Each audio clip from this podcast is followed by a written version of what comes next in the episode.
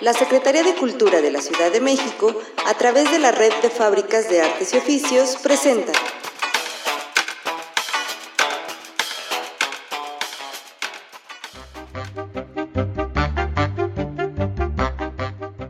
Faro Miacatlán. Radio Contigo. Presenta.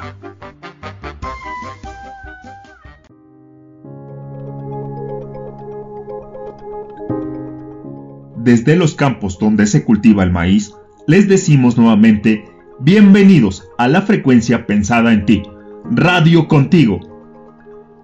Muy querido auditorio, es un gusto saludarles nuevamente esta semana. Les habla al micrófono Diego Rosales, quien tendrá el gusto de acompañarles. Sin más preámbulo, vamos a nuestro primer segmento.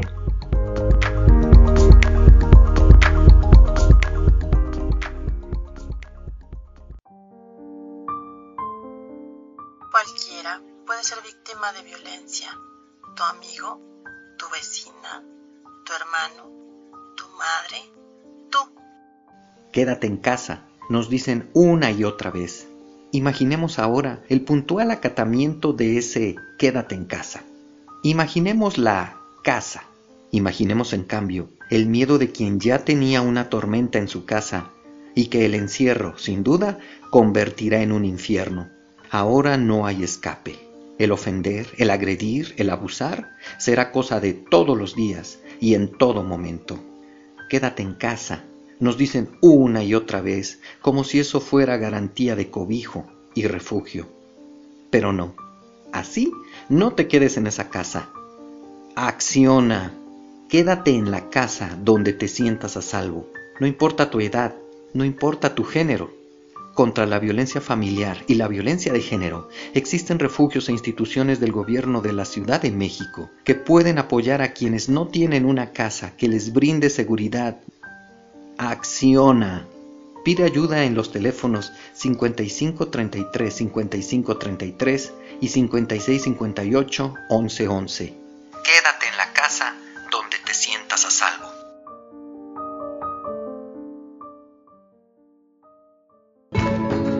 Imaginación. Un espacio para imaginar y accionar.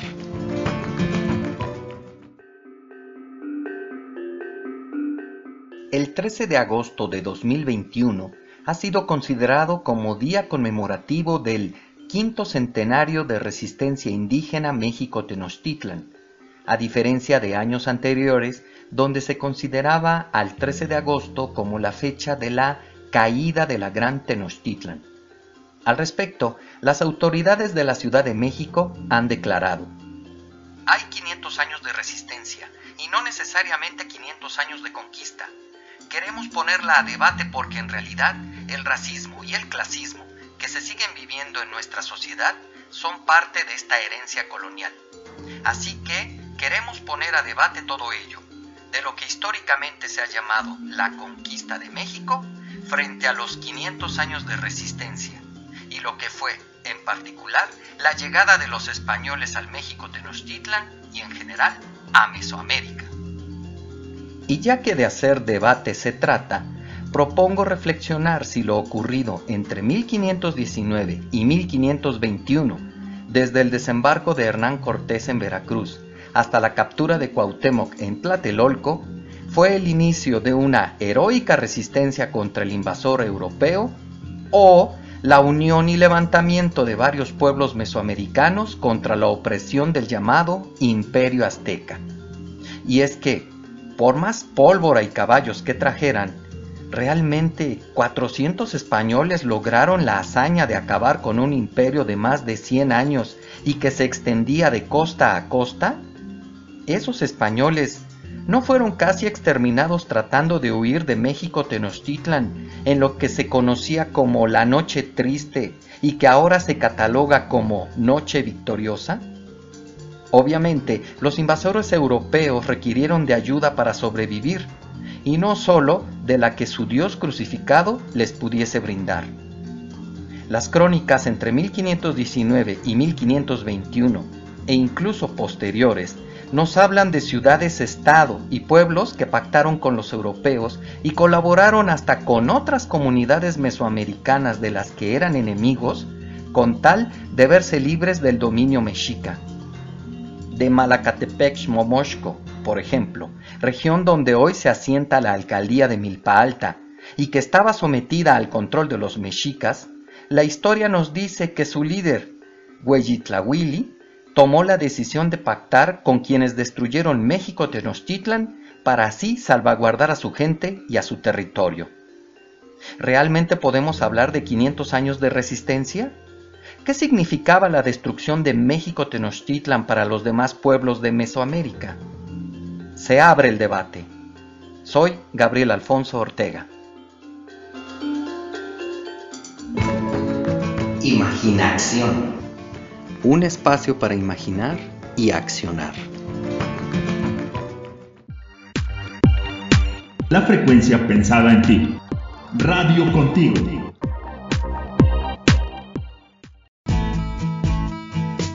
Discapacidad en movimiento. Inclusión que se escucha.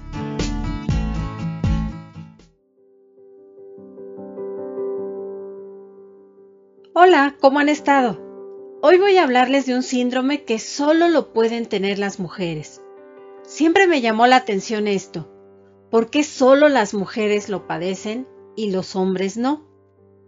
Curiosa condición genética selectiva. La mayoría de las personas nacen con dos cromosomas sexuales.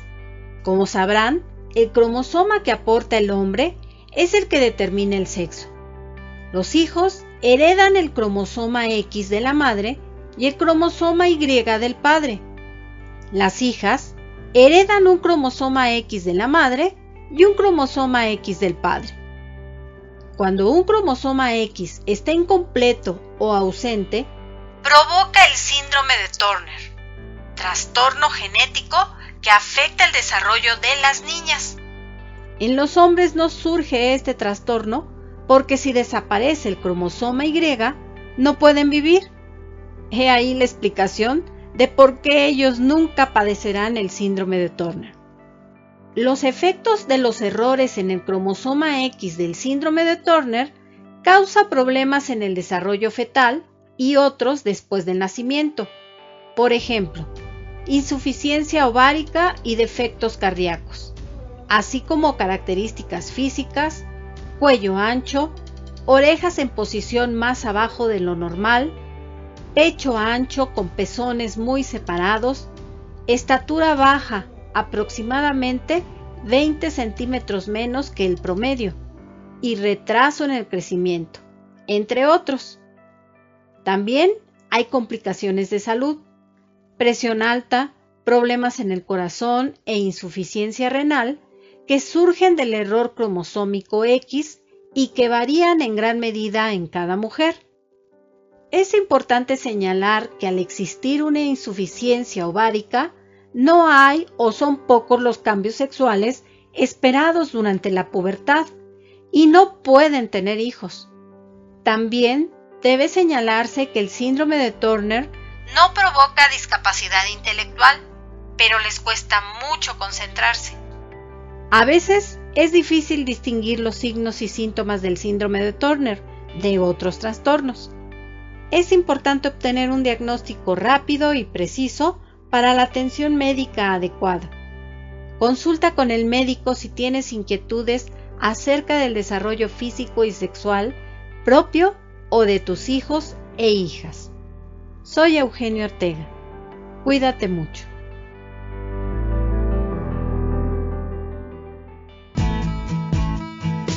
Discapacidad en movimiento. Inclusión que se escucha. Contigo en la distancia. Radio Contigo al aire. Esto es Estela Deportiva, lo mejor del paralimpismo.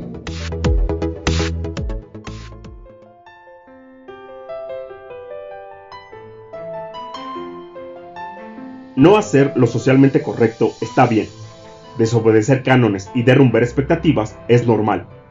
Ser un atleta de alto rendimiento inmortalizado por la gloria olímpica no obliga a ser perfecto y a no caer. Bienvenidos a esta nueva estela deportiva.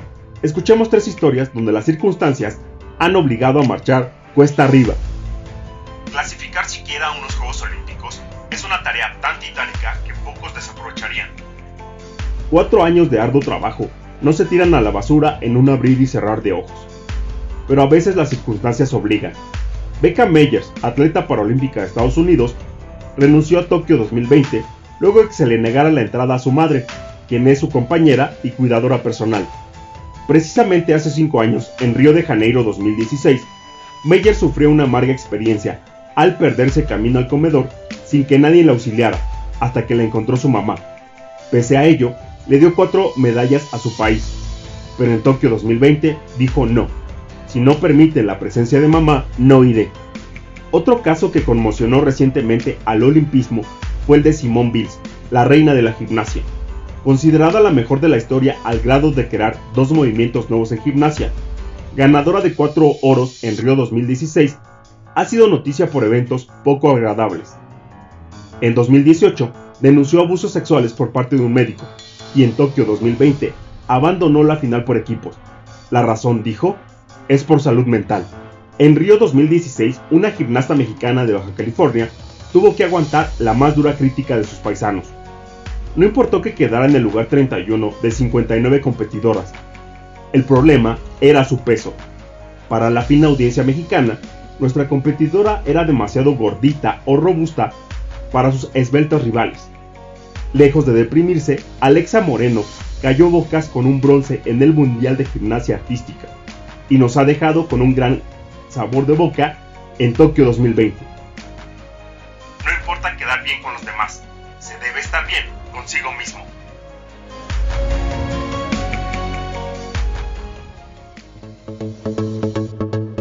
Se despide Diego Rosales, Estela Deportiva, lo mejor del paralimpismo. El espacio para hacer lo que quiera hacer. Radio contigo.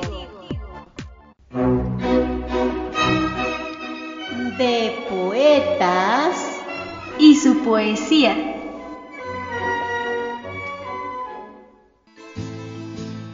Primera parte. ¿Poesía de protesta? Sí, queridos radioescuchas, poesía rebelde, poesía revolucionaria, poesía contestataria, poesía cargada de desesperación, de rabia, de ira, de frustración. En el mundo entero, en todos los tiempos, han surgido por aquí y por allá aquellos revoltosos que lucharon con un bolígrafo y un papel como única arma por una mejor calidad de vida en todos los aspectos. Veamos primeramente la poesía inconforme de poetas mexicanos, pero muy, muy someramente. Y vamos a dejar en espera aquellos poemas pre y revolucionarios. Y démosle un vistazo al poeta Enrique González Rojo y a su poema Discurso de José Revueltas en el Parque Hundido.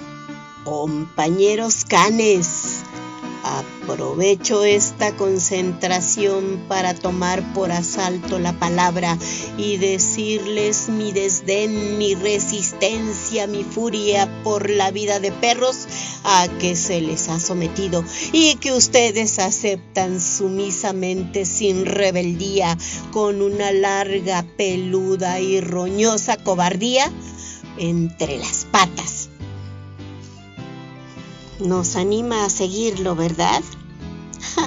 Pero luego llega en tono lacónico Efraín Huerta y nos dice,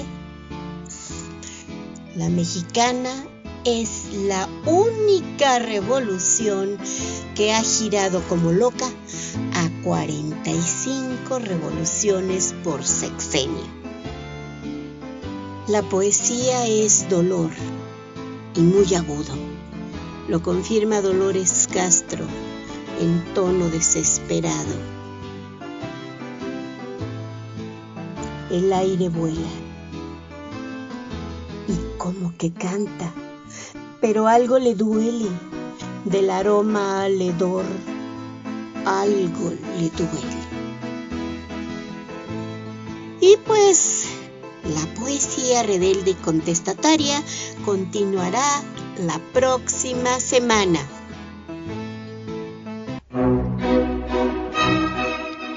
De poetas y su poesía.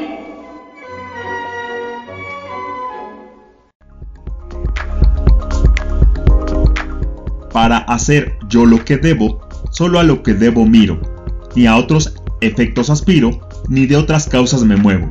Juan Ruiz de Alarcón, célebre dramaturgo mexicano durante la colonia, murió en agosto de 1639.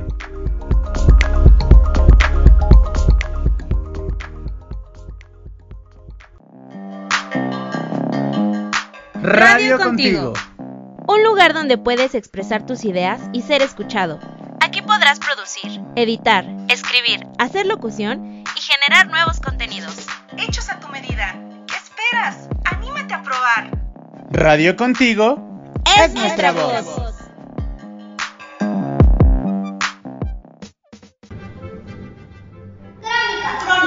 Crónicas. Del sur de la Ciudad de México.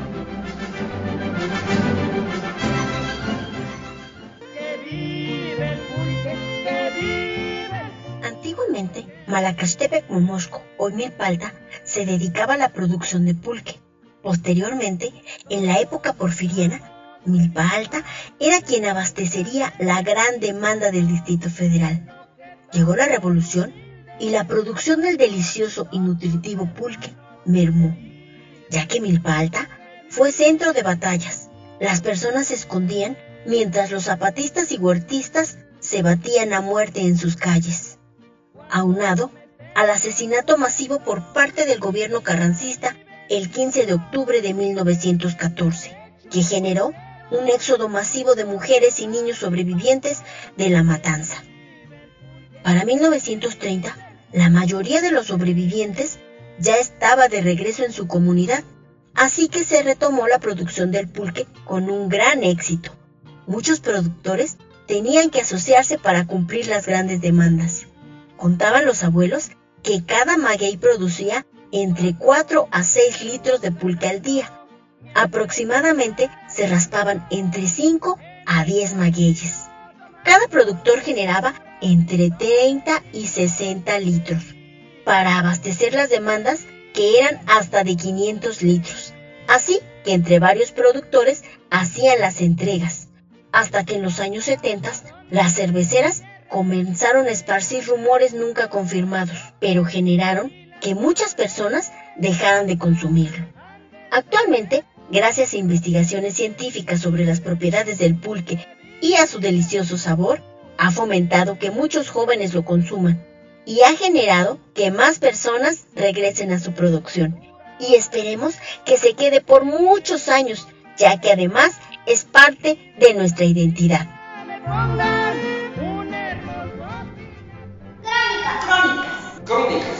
Del sur de la Ciudad de México.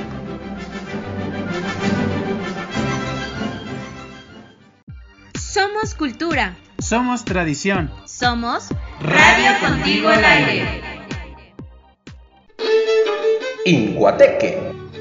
Curiosidades de nuestra comunidad. Saludos a todas y todos. Mi nombre es Jesús Linares. Hoy les compartiré esta memoria. La casa del abuelo. Pon oído y escucha. Yo conocí todavía a mi abuelo. Mi abuelo nació en 1899 y murió por 1960. Yo entonces ya tenía 10 años. Me acuerdo de la casa de mi abuelo porque estaba ubicada en la parte sur del pueblo.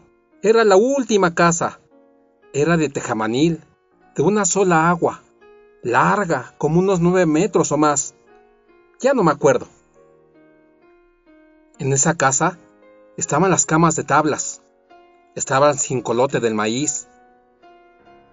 Donde vivía mi abuelo era un lugar con toda la pobreza.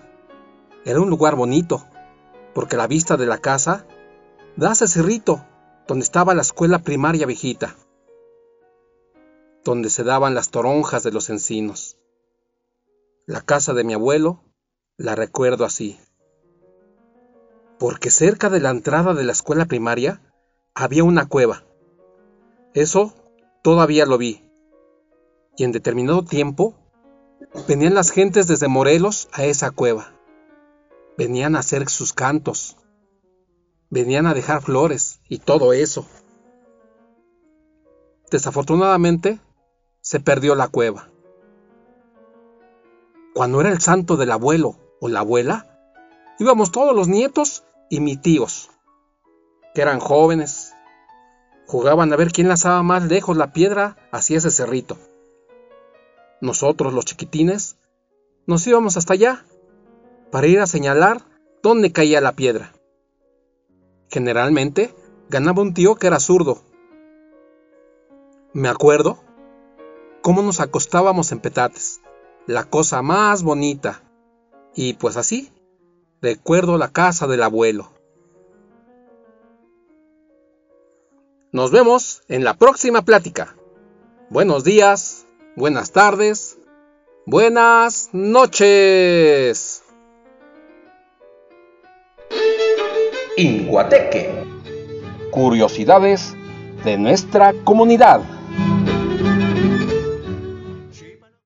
Difundiendo cultura en comunidad. Radio contigo. Vivencias milpaltenses, difundiendo la tradición oral de nuestros pueblos.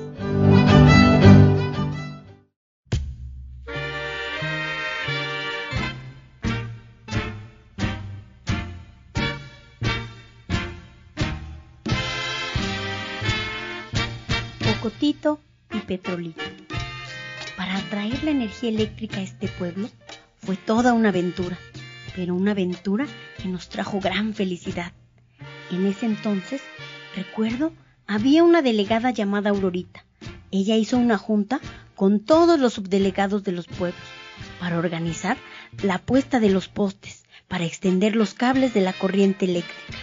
Aurorita les preguntó si querían luz en sus pueblos y la mayoría con júbilo aceptó, a excepción de uno, el comisario de Miacatlán. No, señorita, muchas gracias. Mi pueblo no necesita nada. Está bien con su cotito y su petrolito. ¿Estás seguro de que la gente de Miacatlán no quiere la luz? Sí, mi pueblo está bien así. Bueno, entonces va a atravesar nada más así, para llegar a San Juan Tepenáhuac y Santana Tlacotenco. Y ya saben, pueblo chico, que se enteran varios vecinos del pueblo, entre ellos mi esposo Lupe Flores, don Eligio, don Pedro de la Rosa y don Nabor Perea. Pero ¿cómo se le ocurre al comisario decir que no? Sí, hombre, este ya nos pasó a torcer. Pues vamos a ver a Aurorita, a ver qué podemos hacer para solucionar esto. Y se fueron a ver a la delegada Aurorita para ver cómo solucionar ese problema. No, señores. San Jerónimo está fuera. Pero, doña Aurorita, nosotros necesitamos la luz. No. San Jerónimo está muerto. Ya no hay nada que hacer. El comisario dijo que no, que están bien con su ojotito y su petrolito. No, ¿cómo cree? También queremos la luz. No sea mala. Señora Aurorita, ayúdenos. Bueno, bueno, bueno. Nada más porque vinieron rápido. Vayan a ver al gerente de Xochimilco a ver qué les dice y me avisan. Esa tarde llegó mi esposo y me pidió uno de mis guajolotitos. Ay, viejita, esto está difícil. Tenemos que ir a ver al gerente hasta Xochimilco. Viejita, regálame uno de tus guajolotitos para no llegar con las manos vacías. Vivencias milpaltenses, difundiendo la tradición oral de nuestros pueblos.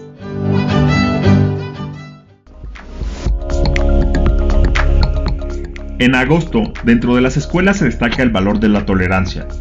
Se basa en el respeto hacia los demás o hacia lo que es diferente a lo propio. Entendido así, obliga a respetar ideas, prácticas o creencias, aunque choquen con las nuestras.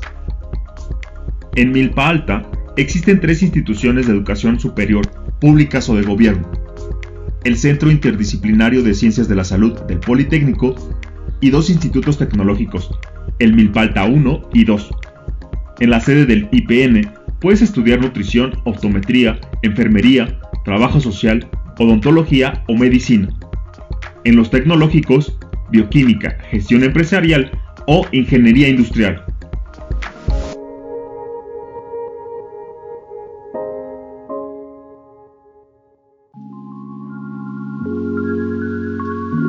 Jorge Luis Borges dijo en alguna ocasión, de los diversos instrumentos inventados por el hombre, el más asombroso es el libro. Todos los demás son extensiones de su cuerpo. Solo el libro es una extensión de la imaginación y la memoria. Entonces, ¿qué estás esperando? Toma un libro y empieza a leer. Deja que la lectura te haga imaginar y descubrir mundos fantásticos.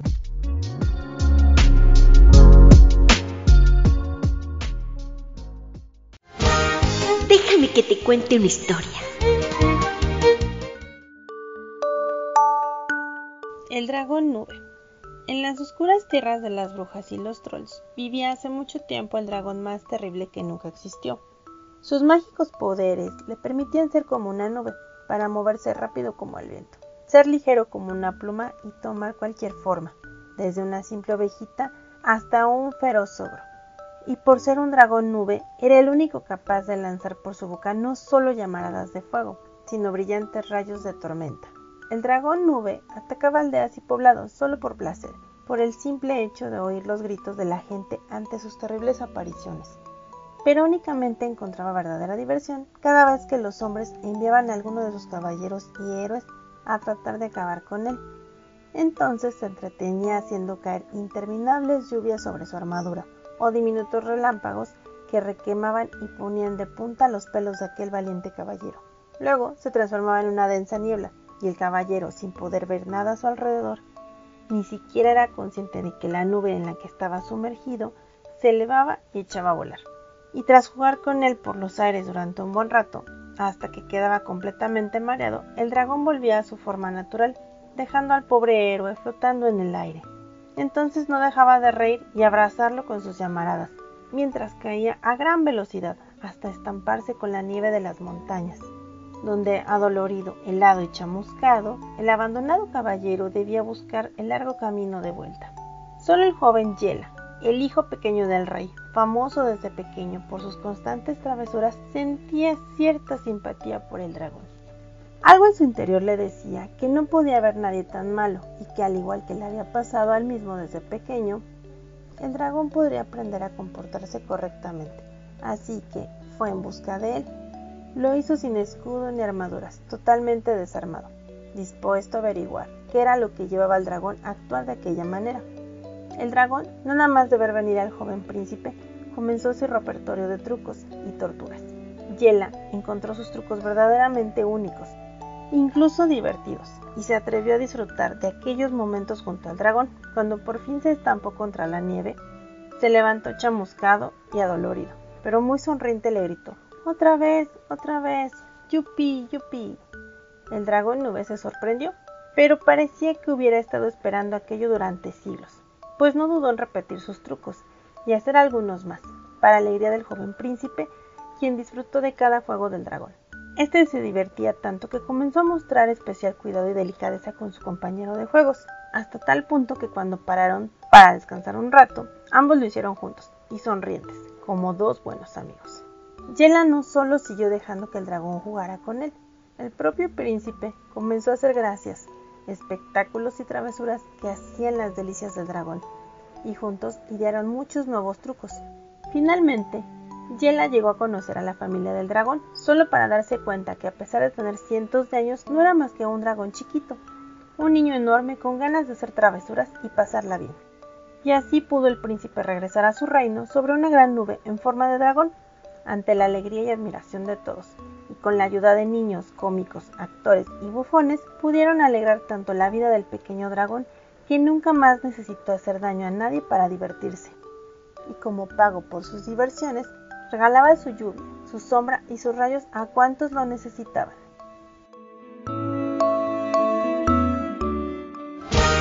Déjame que te cuente una historia. Un libro es una cápsula del tiempo donde guardas tus memorias.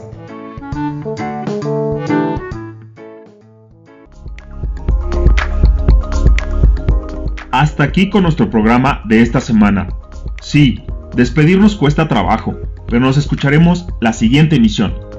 No olviden sintonizarnos. Síganse cuidando mucho. Se despide Diego Rosales. Fue un placer acompañarles. Hasta la próxima.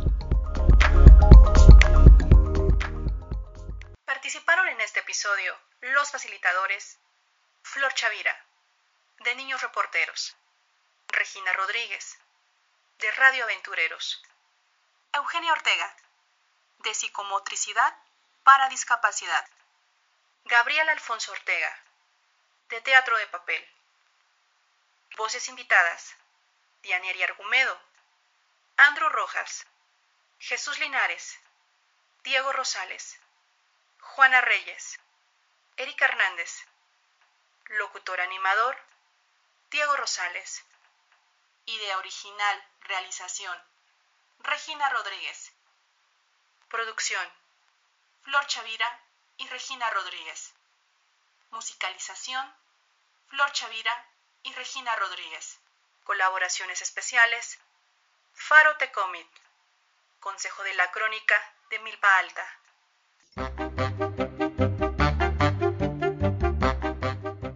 Faro Miacatlán. Radio contigo. Gracias por acompañarnos.